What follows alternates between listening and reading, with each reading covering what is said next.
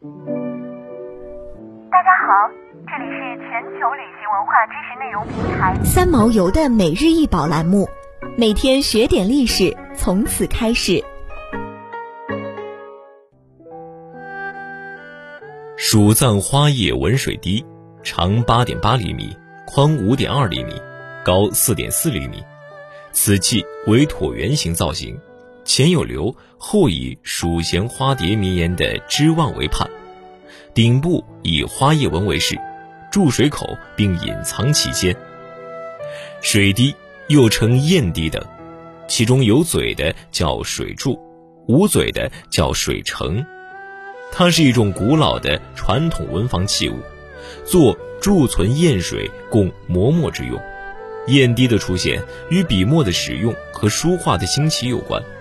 徐志恒在《引流端说辞》中说：“禅滴、龟滴由来已久，古者以铜，后世以瓷。明时有敦龙宝象珠龟，凡作物形而注水不多，则名曰滴。”明清时期，青铜器铸造技术有了很大提高，青铜制品种类较多，有鼎、锅、盆、盆架、壶、炉、钟、砝码、墨盒、镊、钩、腰牌等。除了生产罕见的大型作品外，明清时期也生产小件的日常生活用品，如镊子、钩、手炉、盆与盆架，以及文房用具等。如果说笔墨纸砚是古代文人书房中不可或缺的实用四宝，那么砚滴之实用功能则要小得多，但相应的欣赏把玩价值要大得多。它们样式丰富多彩，制作精美，造型生动，构思巧妙，寓意美好。其消费对象则往往是达官显贵、皇家贵族，而且明清青铜文房用具。